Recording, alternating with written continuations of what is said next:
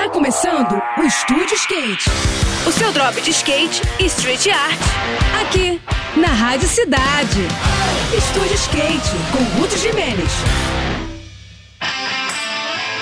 Olá pessoal, tudo bem? É, tá chegando a hora das celebrações do Ano Novo, esse período de renovação de esperanças e de grandes expectativas para todos nós. Também é um dia muito especial para quem anda de skate, principalmente pelas oportunidades únicas que podem surgir nessa data. Para começar, as pistas de skate costumam ficar bem vazias nas manhãs do dia 1 de janeiro, o que pode ser uma chance imperdível de dar aquele primeiro rolê do ano sem o crowd que normalmente rola nos skate parks. Da mesma forma, como tem muito menos gente circulando pelas ruas, é certo que aquele pico de street tão amado também estará disponível para ser usado e abusado, com um risco mínimo de interferência de pedestres ou ciclistas. Para quem curte as modalidades de ladeira, o feriado do Réveillon é uma das melhores datas para se marcar nos drops com a galera, pois o movimento de veículos e de pessoas também é bastante reduzido aumentando as possibilidades em ladeiras e até mesmo em estradas secundárias no interior. Seja onde for,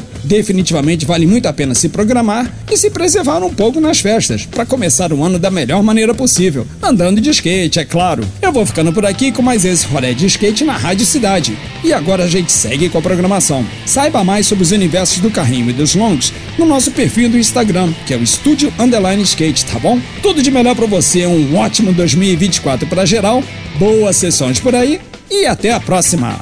Esse foi mais um. Esse foi mais um Estúdio Skate. O seu drop de skate e street art. Aqui, aqui, na Rádio Cidade.